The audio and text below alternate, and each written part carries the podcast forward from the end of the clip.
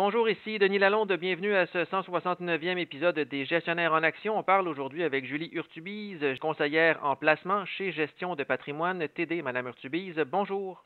Bonjour, Monsieur Lalonde. On parle aujourd'hui de la performance du Standard Poor's 500 depuis le début de l'année, l'indice qui, au 31 mai, avait un rendement de 9,65% depuis le début du mois de janvier.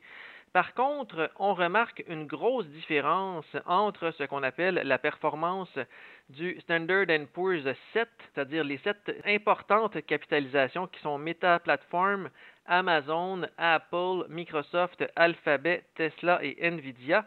Donc ces sept titres-là ensemble ont un rendement de plus de 40 alors que le Standard Poor's 493, comme on pourrait le dire, grimpe de seulement 1% depuis le début de l'année. Et là, je voulais savoir avec vous quels sont les risques d'une telle concentration des rendements pour le principal indice de la bourse américaine?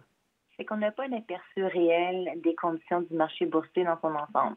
Comme vous venez toujours de le mentionner, le S&P 500 est en hausse de près de 10% depuis le début de l'année grâce à ces sept titres-là. Si les portefeuilles ne détiennent pas ces positions individuelles-là, leurs rendements seront significativement plus bas que les indices de référence. En plus, puisque leur capitalisation est tellement élevée, elle peut faire bouger le marché d'un côté comme de l'autre, peu importe les nouvelles économiques. Je vais vous donner un exemple. Quand les banques euh, américaines régionales ont fait défaut, le S&P 500 a quand même monté durant ce mois-là. Grâce à la performance de ces sept titres technologiques. Exactement. Et est-ce que ça signifie ça, que le potentiel de croissance de l'indice reste très important quand toutes les autres entreprises vont finir par émerger du ralentissement économique? Est-ce que ça pourrait avoir un impact très positif sur le Standard Poor's 500?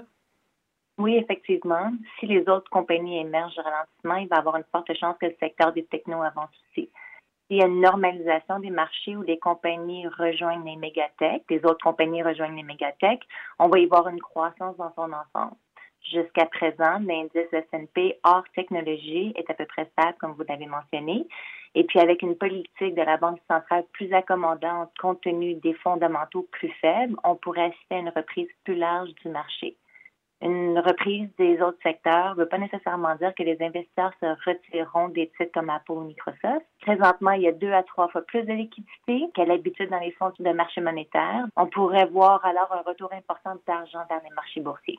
Est-ce que ça ne veut pas dire aussi que les 493 autres entreprises là, du Standard Poor's 500 ont un trop petit poids dans l'indice pour faire une différence?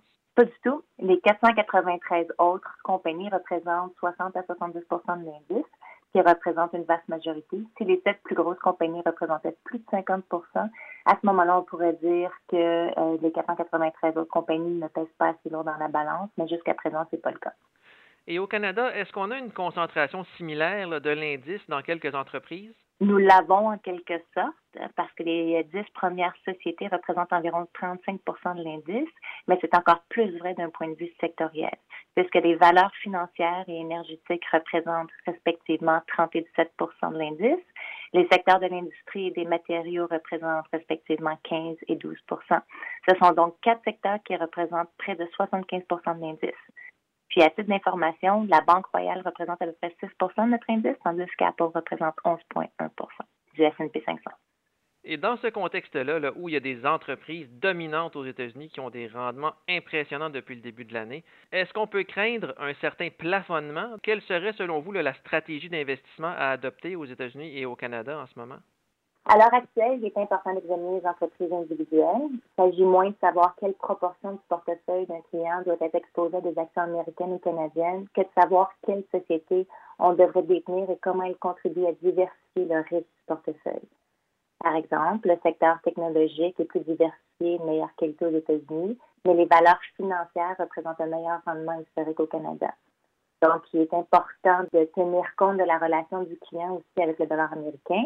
Ça peut jouer un rôle important dans le rendement total. Comme le dollar américain s'affaiblit, le fait d'être couvert en dollars canadiens lorsqu'on investit dans des actions américaines protège le portefeuille. Il est important de noter que la prudence est toujours au menu. Il faut analyser les données économiques au fur et à mesure qu'elles nous sont fournies. Merci beaucoup, Mme Urtubise. Merci à vous.